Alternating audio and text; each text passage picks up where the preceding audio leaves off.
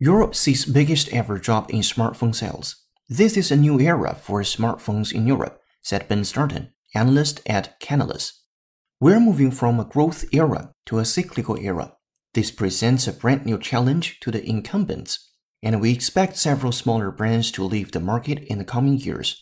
Samsung and Apple are still the world's two biggest manufacturers, and although shipments are falling, the average value of each device sold is increasing thanks to expensive flagships like the Samsung Galaxy S9 and iPhone 10.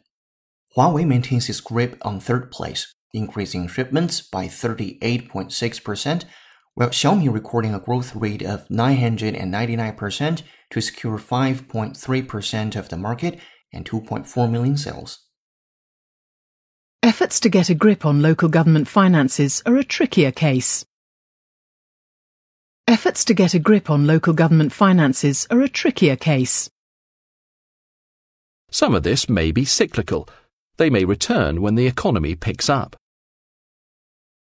Some of this may be cyclical.